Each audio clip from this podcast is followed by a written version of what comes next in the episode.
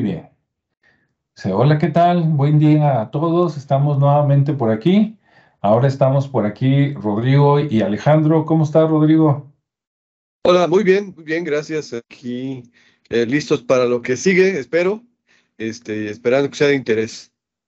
Eso es todo, sí. Por ahí le mandamos un saludo a Ricardo que eh, nos iba a acompañar, pero le salió un asunto de, último momento y pues por allá le mandamos un saludo.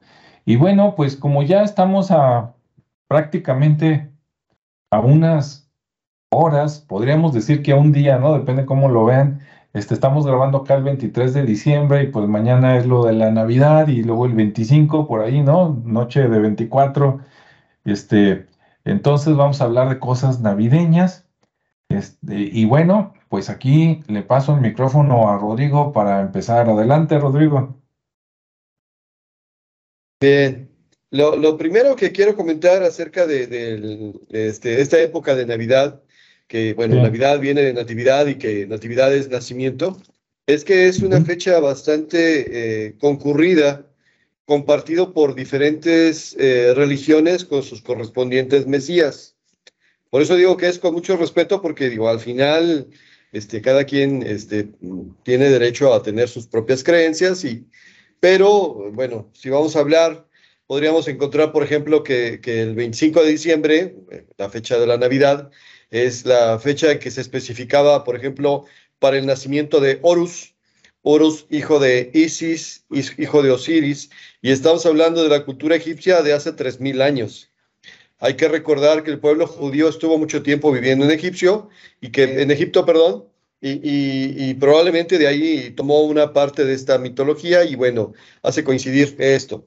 Por otro lado, bueno, pues si nos vamos también a, la India y estamos hablando de algo así como 900 años antes de Cristo, está el nacimiento de Krishna, como uno de los primeros avatares o uno de los primeros este, guías de la humanidad de, ese entonces.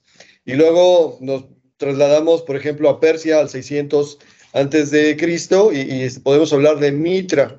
El culto de Mitra fue un culto muy parecido al culto de Akenatón, un culto monoteísta y establecía que Mitra, que, era como el Mesías, como era el, el elegido, había nacido en 25 de diciembre, una fecha correspondiente.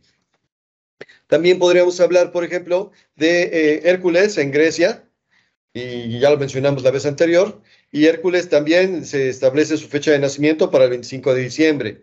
En Tamuz, en Babilonia, del 400 a.C., de Adonis en Fenicia, en el 200 a.C., de Zaratustra en Persia, en el 100 a.C., de Buda en Nepal, en la India del Norte, en 563 a.C., de Dionisio en Grecia, el 500 a.C., y de por acá de, estas, de estos lares es también la fecha del nacimiento en que se conmemora el nacimiento del de, dios Huitzilopochtli, que era el dios rector de, de, la cultura mexica. Bueno, ¿y qué significa que todos este, eh, hayan coincidido o nacido el mismo día? Bueno, que básicamente están siguiendo el tipo de tradición correspondiente. Eh, hablamos de dos eh, religiones, hablamos de dos este, estructuras madres sobre las cuales se fundamentan todos los, todos los conocimientos. Y, entonces tendríamos que hablar de una religión solar y una religión lunar. En este caso, todos los mencionados hacen referencia a la cultura solar. ¿sí? El, el calendario solar, pues como tú sabes, es de 360 días más 5 días, o sea, 365. En cambio, el calendario lunar normalmente se establece en, base a la observación de Venus y es de 260 eh, días. Y tienen, eh, aunque ritos bastante similares, tienen características diferentes porque, este, ¿cómo se llama? De alguna manera obtienen sus eh, fuentes de conocimiento de lados diferentes. Entonces, todos los que mencioné, todos cumplen el año en, cumplen años del 25 de diciembre. Obviamente no mencioné, pero bueno, es el, al mismo tiempo lo mencioné en todos, ah, se toma a Jesús, Jesús de Nazaret, como eh, el iniciador del cristianismo, dado que él mismo se convierte en Cristo, y este, posteriormente se le reconoce como eh, el Mesías de la tradición católica, y bueno, también se maneja así. Pero los primeros cristianos eh, estuvieron bajo el, dominio del yugo de los romanos y los romanos también celebraban una fecha parecida, la fecha del sol invicto. Y bueno, eh, había, había que hacer coincidir y había que esconder un poco el ritual, eh, la conmemoración. Entonces se juntó la conmemoración del nacimiento de Jesús con la fecha del nacimiento del sol invicto. Y bueno, regresamos al calendario solar. ¿Qué significa esto? Bueno, pues que es el inicio de los mitos de invierno. Como mencionamos en alguna otra ocasión, los mitos de primavera son los del inicio de la vida, básicamente del nacimiento del ser en el mundo físico. Los mitos de verano son los del florecimiento y fruto de, la vida. Los mitos de otoño son el decaimiento, la enfermedad y la muerte. Y los mitos de invierno son el periodo en el cual eh, eh, básicamente está en el misterio porque está propiamente en la oscuridad. Es el tiempo de los días más cortos, de las noches más largas, más oscuridad, pero también es el tiempo de la preparación hacia la acción. Y en esa preparación hacia la acción, todos los elementos de, las religiones solares hablan de que este es el tiempo donde la energía creadora empieza a manifestarse. A ver si me doy a entender. Para formar un nuevo ser con vida, para formar una nueva persona, un ser humano, se necesita que dos personas tengan una interacción con una finalidad. A veces es consciente, a veces es inconsciente, pero al fin y al cabo es una interacción con una finalidad.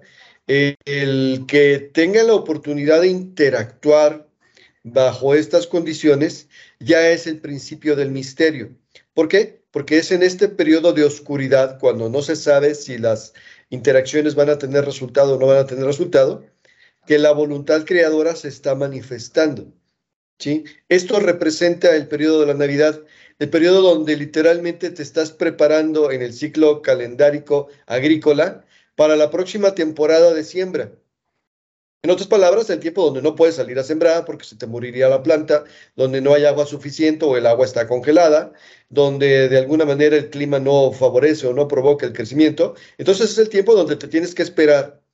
Y esperar al misterio de ver si tengo lo suficiente, si me preparé lo necesario, si tengo las condiciones. Pero al mismo tiempo de que estás esperando, estás planeando. Y estás planeando con la necesidad de eh, establecer una línea de acción sobre la cual vas a trabajar.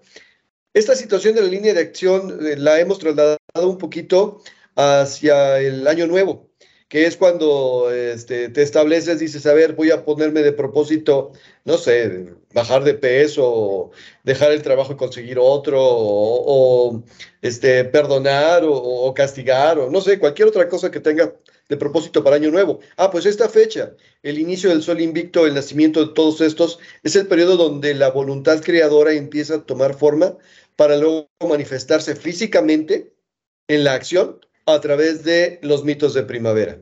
Entonces, primera cuestión del nacimiento, bueno, tendríamos que compartir la fiesta con un montón de religiones, con un montón de formas y obviamente me, me basé en las principales, pero muchas de ellas tienen, siempre y cuando pertenezcan al mito solar, esta fecha como fecha de referencia. El nacimiento de la deidad, que es el nacimiento de la voluntad creadora. Así es. Y pues bueno, como dices tú, este, más que empezaste, ¿no? Diciendo con, con, mucho respeto y que así lo tome la gente, ¿no? Que sea algo como común en lugar de que, no, pues es que este es el Dios verdadero y no, vaya usted a saber, ¿no? Mejor ni le busque porque luego encuentra. Más bien verlo como algo común. Es como si en todo el mundo todos festejáramos también la primavera, ¿no? Y dices, bueno, es común, aunque la festividad va a variar de lugar en lugar y aún así en muchos va a ser muy, muy similar, ¿no? Exacto. Y eh, en ese sentido y en ese punto, pues es el tiempo donde literalmente necesitas de los demás y los demás necesitan de ti. O sea, eh, ponte a pensar en una comunidad agrícola en otros tiempos, la cacería se vuelve mucho más complicada, la pesca se vuelve mucho más complicada. Debiste haber guardado en el granero, debiste haber guardado provisiones, debiste haber guardado leña, debiste haber guardado un montón de cosas. Entonces, la gente necesita de ti y tú necesitas de la gente para poder sobrevivir. Por lo tanto, es un tiempo de dar y compartir. Así es. Excelente. Muy buen mensaje. con ese nos quedamos en, en este primer este espacio. No sé si gustas agregar algo más, Rodrigo, o, nos pasamos al siguiente. Pues nada más comentar que en más de alguna ocasión he leído por ahí que el signo de nacimiento de Jesús, por ejemplo, vendría a ser Aries por el tipo de labor que tuvo que realizar. No lo sé, esa parte no lo sé. Así que no estuve presente y si estuve no me acuerdo. Este, la, la, cuestión en este caso es que independientemente de la fecha en que haya em, eh, nacido, la labor propiamente dicho y el mito adaptado del cual este, tomaron, heredaron de los judíos y los judíos de los egipcios, coincide con esta fecha. Moraleja no está peleado con la religión, al contrario, es comprender un poquito más y que podríamos decir es un principio universal, siempre y cuando la tradición sobre la cual se esté manejando sea de la eh, línea solar. Así es. Muy bien. Excelente. Bueno, yo tengo este, nada más dos, dos, este, dos cosas que quiero comentar, ya un poquito más comerciales, ¿no? Como de curiosidades este, relacionadas a la Navidad. Por ahí estuve investigando, déjame ver, por aquí tenía mi acordeón, sí. Eh, las tarjetas de Navidad, esta costumbre nació a partir de 1848 y el señor que la, digamos que lo hizo posible se llamaba Henry Cole, este, en español sería como Enrique Cole, supuestamente inglés o algo así, y este, él nació en 1808, hace ya más de 200 años, quiere decir que cuando inventó las tarjetas, pues él tenía 40 años, y dicen que era un maestro, en teoría, o sea, daba clases, y que era muy sociable, ¿no? Y entonces le gustaba juntarse en estas épocas de Navidad este, con amigos y alta sociedad, y que llegó a tener tantos amigos, lo que hoy llamaríamos popular, que de repente vio que no se iba a dar abasto para escribirles una, él, acostumbraba a mandarles cartas, ¿no? En fechas especiales, hechas de su puño y, y, y este, mano, y entonces vio que no se iba a dar abasto para hacerle una carta, digamos, dedicada y diferente a cada uno de ellos. Y entonces él tenía un amigo que era pintor. Entonces le dijo, oye, ¿por qué no una de tus pinturas de Navidad en chiquito dice la, lo que diríamos ahora, la fotocopiamos, ¿no? La hacemos en volumen y atrás ponle de para. ¿no? Dice, y así ya nada más le firmo de Alejandro, por decir algo, ¿para quién? Pues para Rodrigo. Y luego la misma, ¿no? De Alejandro para Ricardo. Y entonces eso le permitía, pues en poco tiempo, digamos, en una sentada, tener las suficientes cartas, vamos a suponer 40, ¿no? Por decir algo, las que sea, para mandarlas y así mandaba la misma para todos. Es como hoy preparar un, un este, un, mensaje, ¿no? En redes sociales o mandar el mismo correo a varias personas. Entonces lo, lo hicieron, les gustó y entonces dijeron, oye, pues vamos a vender esto, ¿no? Y dicen que lo vendieron en un chelín, no tengo idea, este, eh, una traducción moderna de costaría tanto, pero vamos a suponer que sería como lo que nos cuestan ahora las tarjetas, ¿no? Esas de Hallmark o no me acuerdo cuál es la marca.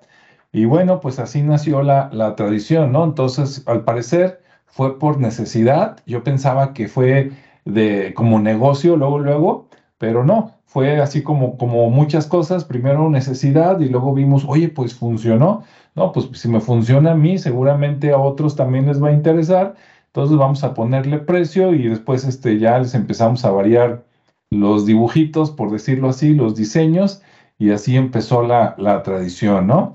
No sé si se hizo rico o no en su momento, pero fue, digamos, el iniciador de las tarjetas de Navidad, ¿no? Eso por un lado. ¿Cómo ves, Rodrigo? ¿Tú habías escuchado algo? Eh, no, pero lo que sí sé es que durante mucho tiempo fueron un negociazo, o sea, realmente ah, por ahí a lo largo de la vida me tocó, conocer, me tocó conocer de rebote personas que pues vivían todo el año de lo que en estas fechas este, vendían. Entonces, fue muy buen negocio, que obviamente como tantas cosas en la vida, evolucionó, creció y cambió y por lo tanto dejó de ser buen negocio, o por lo menos se mudó a una situación diferente de, de, de hacer negocio, pero este, pues mala idea no fue, ¿verdad? Definitivamente durante mucho tiempo podemos decir que funcionó perfectamente bien. Así es. Y, y, lo que sí, este,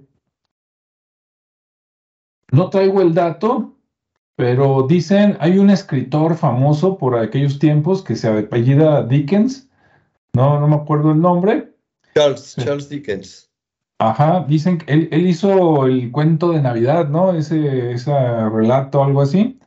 Entonces dicen que, que eh, él, hizo el, libro, digamos, del cuento de la Navidad, probablemente este, a poca distancia, o sea, cuando mucho uno o dos años antes, y que inspirado en eso también se le, junto con la necesidad, se le ocurrió lo de las tarjetas, ¿no? Entonces, como una cosa a veces desencadena a otra, ¿no? A uno se le ocurre una cosa y el otro dice, no, pues de aquí me cuelgo y yo saco algo relacionado y va creciendo la bola. De hecho, después, este, recordando que esto fue en 1848, lo de las tarjetas, en 1863, o sea, 15 años después, eh, otro, otra persona, que ese sí era publicista, aquí nomás no, no ya, ya cerré la página, entonces les debo el nombre, pero una persona creó al, al Santa Claus actual, ¿no? Obviamente sabemos que por allá, ¿no? En algún lugar de Europa, si quieres ahorita me complementa Rodrigo, pues que sí había un señor, ¿no? Que se dedicaba a socorrer, digamos, a los pobres, no necesariamente con regalos, yo quiero pensar que era más comida y abrigo, ¿verdad?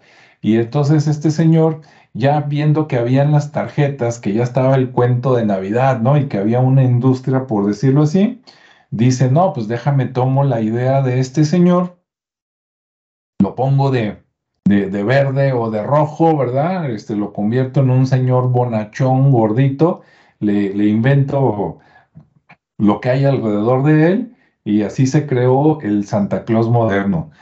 no sé si tengas por ahí más información, Rodrigo. Bueno, eh, Nicolás de, de, Mira o Nicolás de Bari, este, uno de ellos nació en Mira, nació y en Bari eh, murió, y ahí están sus restos, por eso es San Nicolás de Bari pues fue este, un sacerdote eh, bajo la cuestión aquí católica y tenía en el siglo IV y, tenía la costumbre que, o, generó la costumbre de que para estas fechas, en conmemoración al regalo que Dios había hecho al mundo al otorgar a su Hijo para la salvación de todos, pues darle regalos a, a las personas necesitadas, a los niños principalmente, ¿no? Entonces, bueno, estamos hablando del siglo IV, eh, estamos hablando de tiempos de guerra, tiempos de cambio, de la caída del imperio romano, de la creación del nuevo imperio bizantino, del inicio de la edad, eh, bueno, los antecedentes de la edad media. Estamos hablando de un tiempo muy revuelto. Entonces, de repente había muchos niños por ahí necesitados y bueno, eh, como dices tú, no era tanto así como regalarles cosas, este, eh, lúdicas o de entretenimiento, era cuestiones de sobrevivencia, regalarles dulces, regalarles comida, regalarles este tipo de cosas. Pero además coincide otra vez más con el tiempo del calendario solar, es el tiempo de ayudarnos los unos a los otros y de alguna manera este, fundamentar el principio de la fe y el principio de un regalo divino en manifestación del regalo humano, ¿no? Al final, las historias de la religión no se tratan de que, lo que hizo fulano de tal en su tiempo, sino de lo que tú puedes hacer en tu tiempo. Entonces, de alguna manera se trata de, introyectar esa imagen y por lo tanto de ahí eh, surge esta figura de San Nicolás. Posteriormente, bueno, como probablemente habrás eh, mencionado, pues hubo quien tomó esa figura y la transformó. Y en algún momento la vendió y luego la convirtió en otra cosa.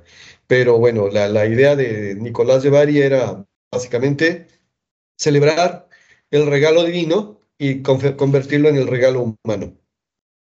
Sí, y, bueno, para los que viven en Jalisco, en especial acá en la zona metropolitana de Guadalajara, ahorita me corriges, Rodrigo, a ver si no digo barbaridades y resulta que es otra persona. Eh, de alguna manera, este, este Santa Claus aunque salió de un personaje real que nos acabas de platicar, pero luego lo agarraron como, como mercadotecnia, alguna relación tenía o tuvo, este, digamos, con la religión cristiana o católica, si no la tiene directa, este, pues sí de manera indirecta, ¿no? Por la caridad y otras cosas, tanto así que según yo, ahí es donde tengo la, la duda, a ver si no me equivoco. Por ejemplo, para los que saben dónde está Plaza México en la ciudad de Guadalajara, va uno por la Avenida México, precisamente, y por ahí está la, Plaza México, luego está otra placita pegada al otro lado, este, y más adelante, unas cuadras, que serán unas 8 o 10 cuadras más adelante, hay una este, colonia que no sé qué nombre tenga, pero bueno, es por esos rumbos, por ahí cerca de Chapalita, hay un templo que creo que es San Nicolás de Bari. Entonces, digo, tan así que hay un templo, ¿no? Católico que tiene ese nombre y la gente va a pedirle cosas ahí, como, como, no como regalito de Santa Claus, pero sí siempre está lleno. Yo lo comento porque algún tiempo a mi suegra, ¿no? Y a mi esposa hace ya muchos años les dio por ir por ahí. Y tú ibas y estaba lleno, ¿no? Por lo menos ibas a las misas de no sé qué, siete de la noche, algo así. Aparte que enfrente hay un parque y hay toda una verbena por ahí, ¿no? De venta de un montón de cosas iba así como que lo mejor de lo mejor de la este, sociedad a misa y supuestamente iban porque pues ahí tú pedías y se te concedía, ¿no? Entonces, qué curioso, digo, ligándolo un poquito por la Navidad. No sé si alguna vez te tocó ir por ahí a ese templo, Rodrigo, o sepas algo. Uh, bueno, sí, sí es el templo de San Nicolás de Bari. No recuerdo bien el nombre de la colonia, pero mm, algo de Vallarta, o sea, del apellido Vallarta. Este, a, lo mejor es Vallarta, Vallarta San Jorge, a lo mejor por ahí, por esos rumbos más o menos. Más o menos. Y da la casualidad que en ese parque yo era scout, ahí estaba acomodado ah, un grupo scout y, ahí íbamos cada sábado por lo menos, ocasionalmente los domingos. Así que sí, sí me tocó conocer y convivir ahí con esa comunidad. Este, estamos hablando de hace mucho tiempo, pero bueno, sí, sí, sí lo conocí. Y bueno, por otro lado, Nicolás de Bari fue sacerdote y, posteriormente fue obispo. Entonces, ya cuando, cuando fue obispo, ya es cuando tenía poder y, y, ¿cómo se dice?, dinero como para poder repartir. No, no, no era cualquier cosa. Porque recuerda que muchas de las eh, inicios de las personas que son santificadas es la renuncia a los bienes personales. ¿sí? no necesariamente a los comunitarios, pero sí a los bienes personales. Entonces, bueno, como sacerdote tal vez no tuviera muchas cosas, pero como obispo ya, ya podía disponer de, mayores bienes, ¿no? Y en vez de decir, a ver, no lo quedamos y lo repartimos aquí en la comunidad de monjes, pues no, pues vamos a repartirlo con los demás. Sí, sí, sí, mira, muy interesante. Y ahora, si, si alguien vive por ahí cerca y nunca ha ido, bueno, pues dese la vuelta, ¿no? Tómelo como, como paseo cultural o, turismo religioso. Lo que me llamó la atención de ese templo, tú normalmente vas a otro templo en general, cualquiera de la ciudad, y a veces en los templos se llena, por decir algo así, la misa cuando hay algo especial, como por ejemplo en estos días de la Navidad, pero en días normales es muy raro que los templos lleguen, digamos, al 50% de su capacidad, ¿no? Normalmente andan como el 25%, o por lo menos esa es mi, experiencia, ¿no? Sobre todo en los últimos años. Pero ahí en San Nicolás de Bari me llamaba la atención que a veces había la misma cantidad adentro que afuera. O sea, a pesar de que no es un templo grande, porque es un templo relativamente pequeño, se llenaba todo adentro y, seguía llegando la gente y la gente se quedaba parada afuera y ahí se aventaba la misa, ¿no? Escuchando, aunque, aunque se, abren las puertas, por decirlo así, los portones, y se queda mucha gente afuera. Y ya este, cuando van a dar la bendición, pues primero les toca a unos y luego esos van saliendo al parquecito que está enfrente y los otros que se aventaron la misa parados y de oídas, por decir algo, entonces ya entran y también van ahí a hacer fila, ¿no? A la bendición y todo. Entonces me llamó la atención. No creo que sea algo muy común en, en, en otros lados de, de, por lo menos de la zona metropolitana, ¿no? Quién sabe de Jalisco y en otros estados si se dé ese fenómeno, ¿no? De que un templo, una capilla, este, se llene y todavía haya gente afuera y, este, se me hace muy curioso. Ah, de pronto, eh, uno que otro tal vez, pero no siempre. Bueno, aprovechando la vuelta, quiero mencionar eh, también por estas fechas se acostumbra a poner pesebres.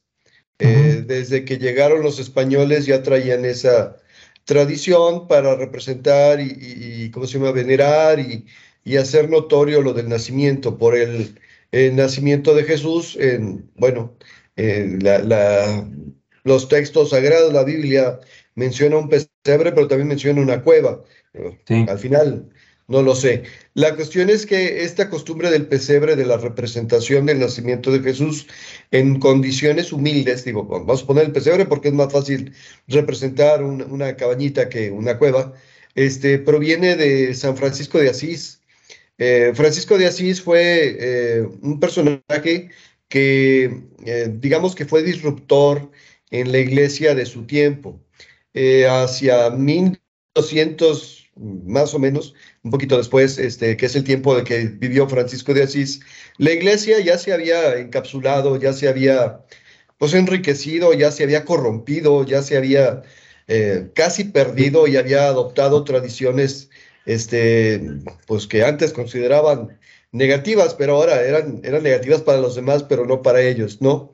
Entonces, de repente ya, ya padecían lo que todavía se padece, de una política interna terrible. Y eh, un hombre en, un pueblo de Italia, en Asís, este, de repente tuvo una revelación una manifestación y transformó su vida y empezó a vivir eh, su forma de llevar esa religión que le habían inculcado. Y eh, hubo una discusión interna en la iglesia muy grande, muy fuerte, por si estaba bien lo que estaba haciendo, porque decía que la iglesia eh, no tendría por qué acumular tanta riqueza, sino que esa riqueza debería distribuirse. Y obviamente los obispos que eran, digamos, ahora millonarios, decían, a ver, a ver, a ver, aquí no estamos hablando de tus cosas, estás hablando de mis cosas. ¿Por qué demonios voy a renunciar yo a lo que me estás diciendo? Pues es porque Jesús fue humilde y predicó principalmente para los desposeídos y entonces tú no estás representando la vida de Jesús. Pero más allá de cualquier controversia, decía, ustedes hagan lo que quieran, yo voy a hacer lo que yo quiero hacer. Y ah, de repente hubo quien eh, propusiera que formara él mismo una propia congregación con las características. Este, él estaba más allá de la cuestión política, él estaba más allá de la cuestión de la manifestación y, bueno, probablemente habrás escuchado aquella situación de que hablaba como hermanos a los animales, hablaba como, como hermanos a los elementos de la creación, porque decía, todos somos hijos de Dios, Dios nos creó a todos y, obviamente necesito darle respeto a todos, como el mismo respeto que, que ellos me dan a mí, y por ahí se habla de la situación de el lobo, que mientras los demás no habían podido ni cazarlo, ni matarlo, ni aplacarlo, Francisco de Asís sí pudo hacerlo. Eh, yo creo que podría ser más bien una representación de una persona, eh, pero bueno, más allá de que sí o que no, una vez más, no lo recuerdo, no estuve ahí, si lo estuve, no me acuerdo. Este, la, la cuestión es que él, al considerar a todos como iguales y tratarlos con respeto, recibió respeto y se pudo aplacar esa situación. Resulta que por estas fechas a, Francisco se le ocurrió decir, bueno, ¿y por qué no representar esta, eh, ¿cómo se llama? Esta fecha tan importante que es el nacimiento del, del Salvador. Y entonces se le ocurrió y como tenía contacto con animales ahí de granja cerca, pues organizó en una cabañita ahí el burro, el asno, la oveja, la vaca y bla, bla, bla, y bla, bla, bla, y que organizó y que puso una representación de, de, San José y puso una representación de la Virgen y eh, menciona la, la historia, la tradición cristiana, que en agradecimiento al fervor y a la fe y todo lo demás, se manifestó el niño ahí en el pesebre. Entonces, bueno, esta parte de, la creación del pesebre, de la representación del pesebre, viene desde 1223, pero acá América pues llegó obviamente con los españoles. Y era una forma eh, ¿cómo se dice? Visual o audiovisual, si quieres decirlo, porque te lo platicaba la historia mientras estabas ahí siendo conquistado, este, eh, de, de, representar y decirle a los indios, mira, El Salvador fue humilde como ustedes, ¿verdad? Entonces a lo mejor entre ustedes viene un nuevo Salvador. Cosa que entonces dice, ¿por qué me predicas tú que eres millonario? ¿no? Pero bueno, al final la, tradición del pesebre viene desde Italia y eh, pues a partir de Francisco de Asís. Y ahí la tenemos representada. Ya posteriormente, pues obviamente con el auge de los, eh, la moda y con la tecnología, pues que ahora tiene luces, que ahora tiene esto, que ahora tiene aquello, y que se representa y se prolonga y ahora tiene los Reyes Magos y que tiene ahora a esto y al otro, pero bueno, la tradición de, de, surge es precisamente esto, de la fecha del natalicio. Sí, sí, sí, y, esa costumbre del pesebre, fíjate, yo tengo una duda, si tú no tienes la respuesta, ahí se las dejamos de tarea a los que vean el video para que nos ilustren con sus comentarios, pero eh, entiendo la tradición del pesebre, ¿no? Ay, aquí nació el niño de Dios, por decirlo así, y estaba su mamá y obviamente y estaba su papá. Ok, pues sí, tenían que estar ahí. Y luego los, los, ¿cómo se llama? Los pastores, ¿no? así, pues gente que vivía por ahí, que obviamente era pastora, pues, pues porque todos tenían, me imagino, animales para vivir. Ok, se entiende, ¿no? Después, los tres reyes magos que lo van a adorar. Ah, pues sí, se entiende. Y luego ponen un ángel, ¿no? Que no sé qué ángel sea. No sé si sea el mismo que le avisó a la, a la Virgen que, estaba embarazada, pero pues un ángel, ¿no? Ah, ok, está bien. Pero el diablito, ¿no? Típico acá también, ese yo no sé si ya venía desde España o ya fue cosa acá media mexicana, ¿no? No sé si tú sepas algo, Rodrigo. Dices, bueno, ¿y ahí eh, qué hacía el diablo, no? acuérdate que, bueno, la religión cristiana convivió en Europa con muchas representaciones de religiones diferentes a las que les decían paganas, ¿sí? Y eh, de alguna manera las festividades eh, eh, religiosas cristianas eran invadidas por ahí de alguna u otra forma o coincidían de alguna u otra forma con las festividades paganas. Entonces, bueno, la representación, por un lado, es, era una persona que venía a hacer tanto bien que al mismo tiempo tenía su ángel guardián, pero también traía su diablo guardián que se encargaba de tratar de, evitar que lo hiciera, ¿no? Eh, por otro lado, eh, la, cuestión de decir, a ver, eh, aún donde hay santos, siempre hay demonios. ¿Por qué? Pues porque siempre están las cosas que se pueden este, decidir equivocadamente y llevarte hacia un camino diferente. Y por último, es una especie de picaresca, ¿no? En el sentido de decir, a ver, vamos a poner una, una forma simpática de representar todo aquello que está mal, que no debería ser hecho, de todo aquello que está eh, fuera de la moralidad y la ética cristiana, como el diablito, y, en las pastorelas, que es la representación de, del pesebre, este, de la historia del nacimiento actuado, el, el, diablito está tratando y tratando y tratando de evitar que lleguen los pastores, de que lleguen los reyes, de que pase lo que tiene que pasar, y al final sale derrotado. Entonces, de alguna manera es decirte, a ver, hay un bien y hay un mal, y, dentro de esta representación, este, pues el mal, por más que quiera, no puede hacer lo que, lo que quisiera hacer, ¿no? Entonces, bueno, un poquito de todo eso y, ahí tienes el diablito. Sí, sí, ese me llama mucho la atención porque, eh, bueno, por lo menos en estos tiempos, ¿no? Digamos, desde hace 50 años para acá, yo el diablito lo siento muy, muy mexicano, ¿no? Porque en las pastorelas, precisamente, este, hasta en los templos, ya, en las pastorelas que se representan en los templos, eh, el, diablito es, un, es a veces casi el personaje principal. ¿Por qué? Porque como el niño no lo puedes representar, o por lo menos yo no lo he visto así, este, con un niño real, pequeño, porque pues acaba de nacer, entonces no habla, ¿no? Por decir algo, no puede tener un diálogo. Entonces, normalmente las pastorelas, el, relato del nacimiento, a, pesar de que se trata de eso, la pastorela queda como en un papel secundario y se convierte en la historia de que, ah, el niño va a nacer y, los pastores y, este, y los ángeles andan buscándolo, o los ángeles no andan guiando a, a los pastores, y el diablo anda poniendo trabas, ¿no? Para que no lo encuentren, diciéndoles que, es en otro lado, diciéndole mentiras, retando al, al, ángel supuestamente a una batalla, ¿no? Hasta sacan espadas ahí y todo. Y, este, y entonces se convierte el diablo en uno de los personajes principales, ¿no?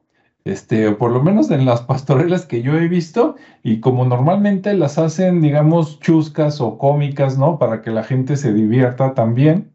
Este, bueno, las que yo he visto, de repente ahí el, el, diablo por momentos es como el personaje principal de ciertos momentos, aunque siempre, siempre pierde, ¿no?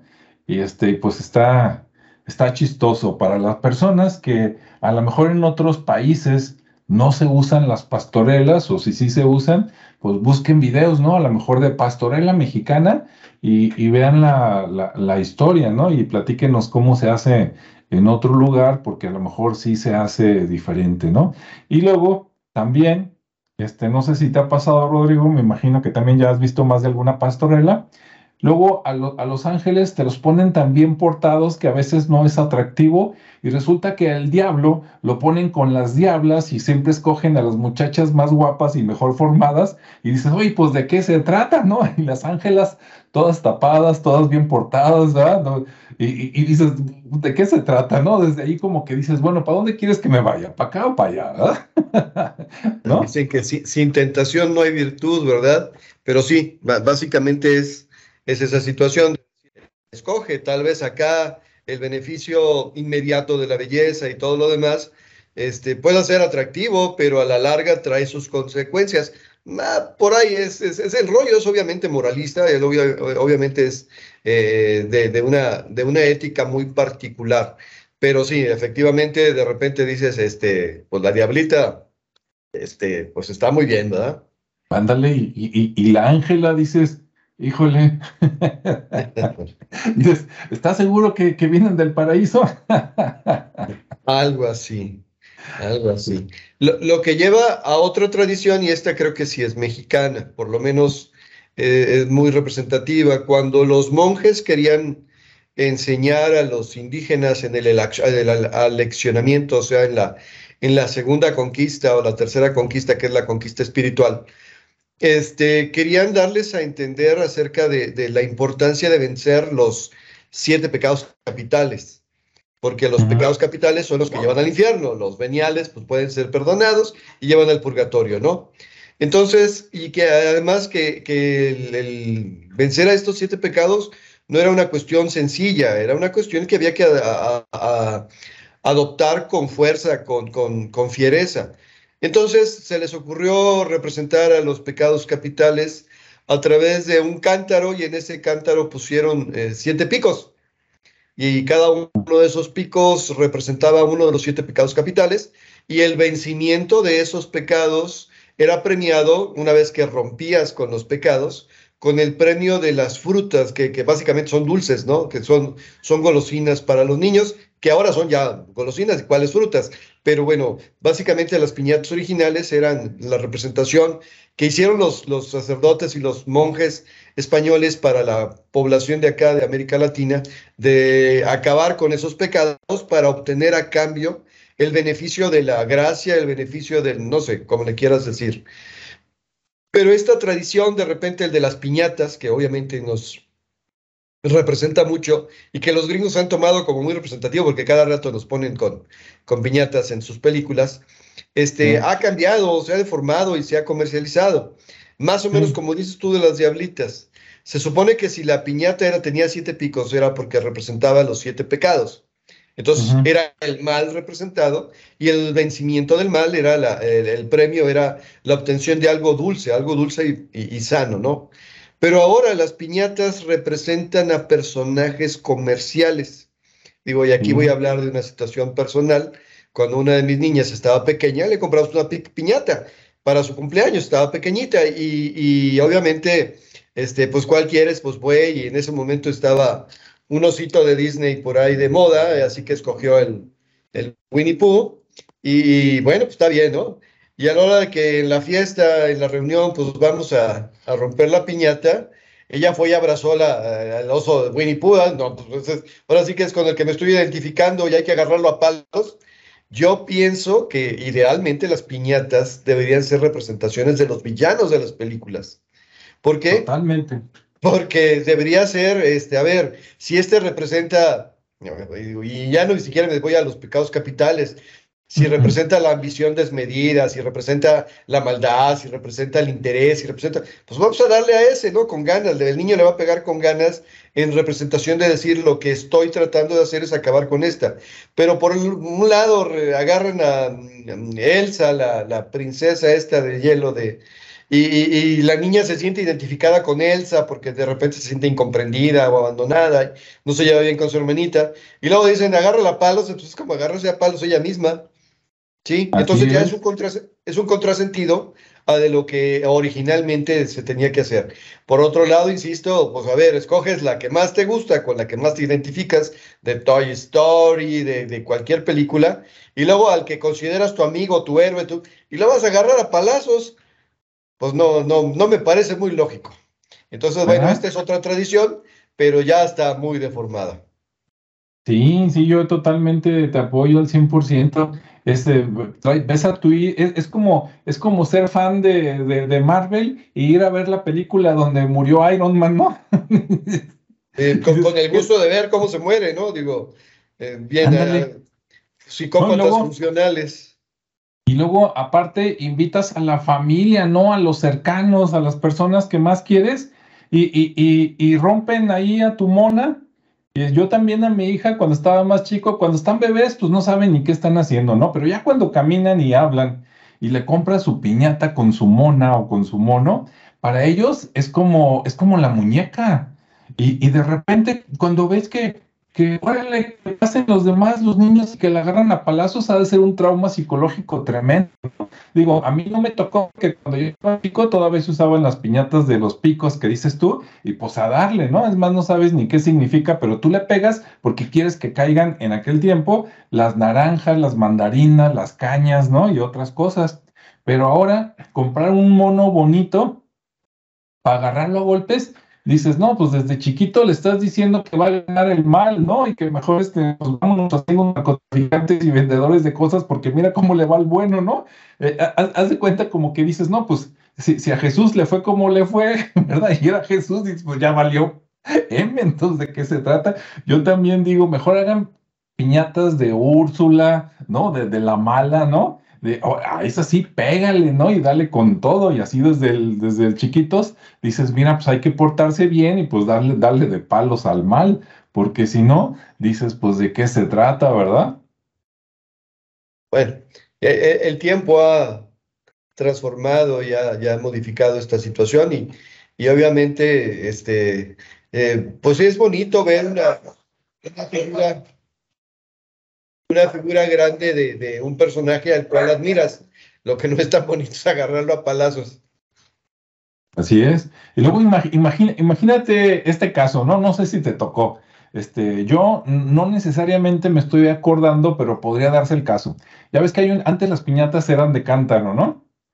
Y entonces, este, pues no, no, bueno, cuando le pegaban los niños, pues no era tan fácil romperlas. Si ya eras un adulto, pues sí, ¿no? En dos, tres golpes le, tronabas el cántaro.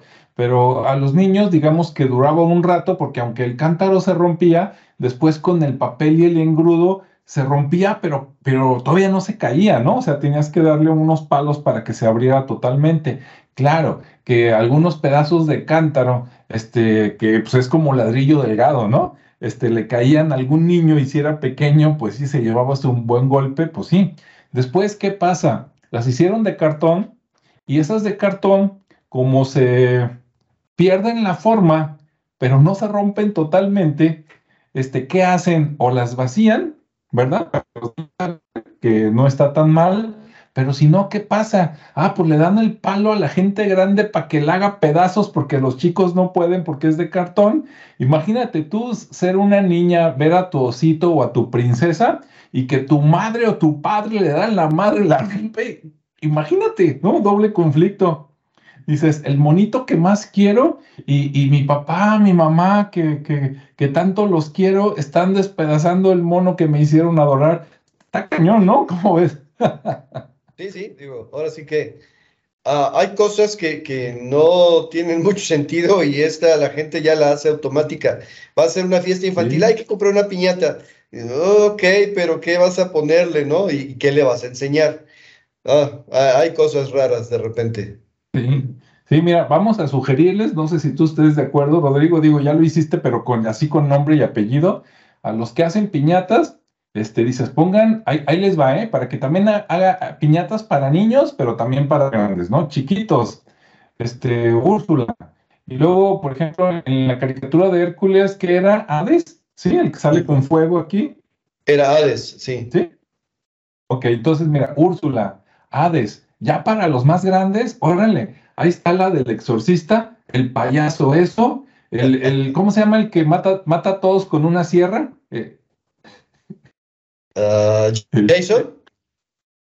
Y que, creo que sí, ¿no? El, de viernes 13 y todo eso, y luego, ah, luego el que tiene las, eh, las, uñas este, con navajas, el Freddy Krueger.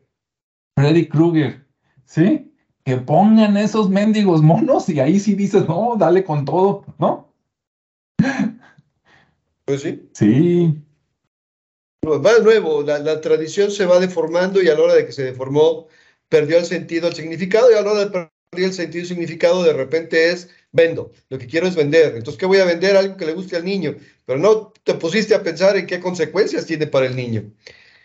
y bueno, si hablamos de, de, la última que se me ocurre ahorita, es la del árbol de Navidad.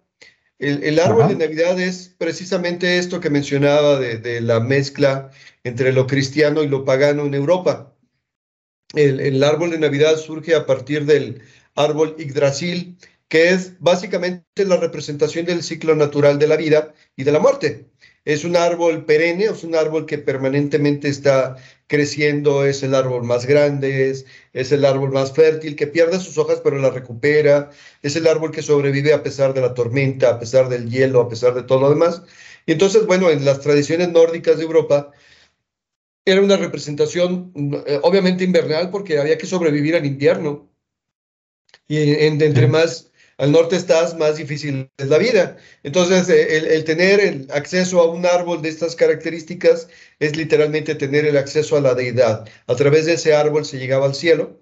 Y bueno, resulta que en la, mezcla de las diferentes religiones y tradiciones en la Europa del Norte, este, pues este, el árbol seguía permanente a pesar de que existían los pesebres y nacimientos porque representaba lo mismo, o sea, e, era una forma diferente de representar lo mismo desde otra religión, pero representaba lo mismo, el renacimiento de, la deidad y del contacto con el misticismo. Y luego, de repente, eh, acá en México, este, en el periodo del tiempo donde eh, estaba Benito Juárez, 1600, no, perdón, 1860 y tantos, pues si te acuerdas bien, pues los conservadores le mandan a hablar a un príncipe de, la, de, de, de Europa, a Maximiliano, y Maximiliano pues viene de, Europa y viene con sus tradiciones, y si bien eh, está de acuerdo con el cristianismo y pues también está de acuerdo con las tradiciones que, que, él estaba acostumbrado, entonces junto con el pesebre pide que se ponga un árbol de Navidad en representación de ese ciclo natural, de ese ciclo de vida, que representaba las mismas fechas, para él era lo mismo. Y entonces, en ese entonces, las familias que este, estaban de acuerdo con los conservadores dijeron, ah, pues vamos haciendo lo mismo, si eso es lo que los príncipes que se van a convertir en los reyes de México es lo que están imponiendo, pues hay que hacerlo, ¿verdad? Primero nos conviene. Y segundo, pues está bonito, un arbolito ahí que, que, que represente ahí las, cuestiones de la vida y de la muerte y las cuestiones de los misterios y las cuestiones del renacimiento, pues está chido. Resulta, bueno, como menciona la historia, que eh, después de una larga y complicada este, persecución, eh, gana eh, Juárez, digo, Juárez fue el perseguido, este, y a la hora de que pues se acaba el dominio de Maximiliano, que lo mandan ejecutar y todo lo demás, pues este, todos los que ya se habían puesto arbolitos dijeron, este, ya no hay que ponerlos, ¿eh? porque ahora estamos del otro lado y ahora pertenecemos al otro grupo. Y dejó de ponerse el arbolito de Navidad. pero posteriormente eh, entre los eh, generales, este, que ya de alguna forma habían tenido contacto con ejércitos del mundo, que habían conocido otras partes del planeta, dijeron, no, pues estaba bonito, no se veía mal, y yo quiero ponerlo, y fue otro general, no recuerdo el nombre en este momento, pero fue otro general el que volvió a ponerlo de moda y se quedó. Entonces ahora eh, normalmente se pone el pesebre y junto al pesebre el arbolito de Navidad. O sea, es sincretismo, eh, algo que pasa muy comúnmente, es eh, dos religiones que conviven en un mismo símbolo a través de diferentes representaciones. Así es. Sí, sí, porque dices, bueno, a, él lo, lo, corrieron, pero luego nos quedamos con la influencia este, europea, ¿no? De la invasión francesa y todo eso, y pues se vienen esas, esas costumbres. Ahora, yo quiero pensar que las esferas que le colgamos al, a los árboles, ahora son del color que se te ocurra y hasta cuelgan monitos, ¿no? Y todo, pero yo quiero pensar que en los viejos tiempos a lo mejor ponían este, manzanas, ¿no? Reales para este, comer y repartir entre la gente, ¿verdad? No sé si tengan otro significado las esferas. Bueno, las esferas en un árbol son, son el fruto del árbol. O sea, como estábamos en invierno, no había muchos frutos, pero son los frutos del árbol. ¿Qué, ¿Qué, significan los frutos? Pues los frutos de la vida, los frutos del trabajo, los frutos de la familia, los frutos de la amistad, los frutos de todo. Eh, sí, probablemente al principio eran frutos reales, pero hay fábricas de Alemania que son mundialmente famosas por la fiesta de sus esferas y hay ya acá de este lado en, México, hay pueblos, eh, no, no, sé si me estoy equivocando el nombre, Tlalpujahua y Chignahuapan, uno de ellos en el Estado de México y otro de ellos en Michoacán, si no me equivoco, que son pueblos que se dedican a hacer esferas. Ah, mi, niñez estaba eh, en las Navidades eh, llena de estas esferitas de cristal que eran muy delicadas, pero bonitas, brillosas, eh, las comprabas por paquetes de 5, de 10, de 25, no me acuerdo. Y, bueno, que eran muy delicadas, ¿no? Cualquier cosa, si se te caía una, pues tenías ahí polvito de, colores. Pero ahora las esferas son muy bonitas, muy elaboradas, pero son caras. Ya, ya no es fácil adornar un, un arbolito con esferas de, de, estos pueblos porque son artesanías y se cobran y se deben cobrar, por supuesto, como artesanías. Entonces, ah. si dices, a ver, voy a, voy a ponerle bolitas de unicel pintadas yo voy a comprar unas cuantas esferitas. Pero bueno, básicamente los frutos, el, árbol de la vida, la vida te va dando frutos y te va quitando algunos, pero bueno, eso, eso representarían. La estrella en la punta del árbol, pues se, supone que es la estrella que eh, guió a los pastores y a los reyes hacia, el, hacia el Mesías, pero también es la, estrella del toque del árbol de la vida que empieza en el piso y termina en la tierra y, y termina en el cielo. O sea, las, las tradiciones se mezclan, se, se conjuntan. Sí, eso sí. Y bueno, ya que andamos en esas, para no dejar, no sé si en otros países se use, pero el, el, ponche, ¿no? Que es una bebida típica de por acá, este, que para los que no sepan qué es eso, imagínense un, una especie de, de té de, de, frutas, ¿no? Calientes, ¿Qué se le pone, Rodrigo? Caña, pasas, este, canela, quién sabe cuánta cosa, ¿no? Jamaica, guayaba, no es, no me acuerdo qué tanto, muy rico y no, no, no hubiera querido que lo mencionaras porque se antoja, pero bueno. Sí, sobre todo con, con, el frío, ¿no? Eso yo quiero pensar que es algo muy típico de acá, pero capaz de que también nos llegó este, por Europa, pero aquí seguramente lo, lo, lo domesticamos, ¿verdad? Y lo hicimos a nuestra forma, como todo y pues es una bebida muy típica, ¿no? De esta, de esta época, aunque lo puedes tomar en cualquiera, pero en esta época le adornan con muchas cosas. A los que no saben ni de qué estamos hablando, imagínense que se hace, digo, esta es una versión muy rústica, ¿no? Y no es igual, esto que voy a decir no es un ponche, pero para que se dé una idea, imagínense que se hace una taza de canela y le pone frutas mientras está hirviendo, entonces además del sabor de la, de la canela, agarra el saborcito, ¿no? De, de, otras, de otras frutas, se toma caliente, sin exagerar, y sabe pues bastante rico, ¿verdad? Sí. Um, no sé, no sé si, si sea de aquí o no sea de aquí, pero bueno, Si hablamos de los países anglos, ellos tienen el eggnog, que es como un rompope. Este, mm, no sé. Lo que sí podría decir es que muchas de las frutas con las que se hacen el ponche aquí, pues son, son endémicas de la región, pues. Eh, tal vez en otros lados lo preparen diferente. ¿Por qué? Pues porque no tienen las mismas frutas y, y, aderezos que, que, se le ponen aquí. Así es. Y bueno, pues está muy bueno. Y aunque no, no, no es de la época, pero mire, si usted agarra un buen ponche, ¿verdad? Y aparte tiene por ahí unos buenos tamalitos, se pone buena la cosa, ¿no, Rodrigo? No soy muy fan de los tamales, pero sí, sí, sí se antoja de vez en cuando. ¿Sí? ¿Ni, dulces ni salados? Sí me los como y me parecen bien, pero así como decir, hay gente que los adora, yo no. Pero bueno, eso es particular mío. Sí, digo, porque también es una comida que se come calientita, ¿no? Este, un tamal frío, pues, digo, sí te lo comes, pero pues es así medio extraño, ¿no? Como que, porque cuando se enfría, se pone duro, ¿no? Y en cambio, cuando está calientito, pues está hablando y tiene el saborcito ahí más a, más, más, eh, más rico. Ok, lo que sí sé es que los tamales sí son de aquí, son de México. Sí, eso sí. Muy bien. Bueno, pues esperemos con esto que, que, les haya gustado, ¿no? Hablamos sobre algunos este, símbolos de la Navidad, costumbres y hasta dimos algunas recomendaciones para las piñatas que yo sí lo recomiendo, yo, yo lo recomiendo por experiencia, ¿no? Rodrigo, aparte de por experiencia, pues yo creo que tiene el apoyo psicológico de que, oye, pues, ¿qué es eso, no? Dice, ¿en, qué momento pusimos a los héroes en el, en el lugar de, mártires y hazlo pedazo? Y resulta que, pues, eh, eh, el malo no aparece cuando hay que pagar las cuentas, ¿no? y sí.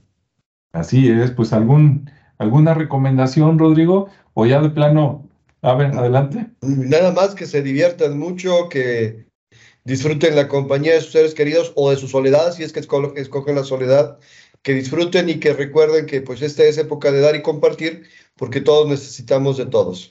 Y a veces nada más no se trata de dar regalos, sino de compartir tiempo y de dar tiempo a los demás. Eso, eso, ese es el mensaje. Si a ti te toca dar un regalo o recibirlo, qué bueno, ¿no? Usted dé gracias aunque no le guste pero lo importante es la, es la convivencia, el tiempo, que es lo que cada día que pasa tenemos menos, ¿verdad?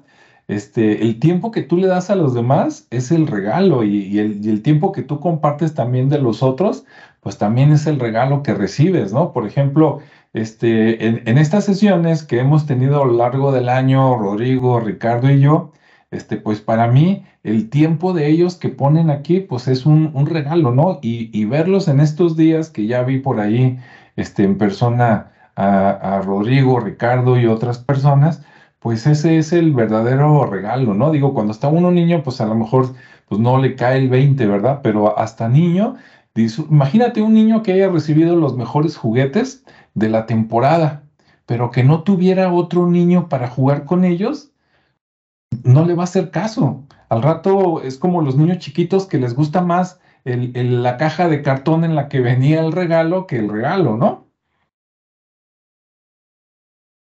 Así es. Pues bueno, entonces, pues sí, sigan los consejos de Rodrigo, este, diviértanse, tengan cuidado. Ah, eso sí, en estos días hay mucho loco y usted no vaya a ser parte de esos mismos locos que, que, que, andan chocando porque se ponen neurasténicos, ¿no? Andan todos acelerados, este, a cualquiera le se la quieren mentar y cosas de esas. Tranquilo, ¿no? Si ya no encontró usted el regalo que quería, mire, espérese dos días y lo va a encontrar más barato donde mismo o en otro lugar. Entonces, ni, ni se preocupe por eso, ¿no? Vale más la salud y cuidar la, la vida que andar ahí buscando pleitos con, con, otras personas que uno ni conoce, ¿no, Rodrigo? Sí, definitivamente. Este, primero, si no lo encuentra, va a encontrar algo diferente, pero también lo va a encontrar. Segundo, va a estar más ya no tiene que pelearse con la gente por él. Así es. el verdadero regalo es la compañía. Lo demás, ah, va y viene. Eso sí es cierto, sí, espérese a que bajen los precios. Si usted en lugar de dar el regalo el 25, el 24, lo da el 28, va a ver que se ahorra una buena lana, ¿no? En caso de que no haya alcanzado a comprarlo desde antes con, con tiempo a buen precio.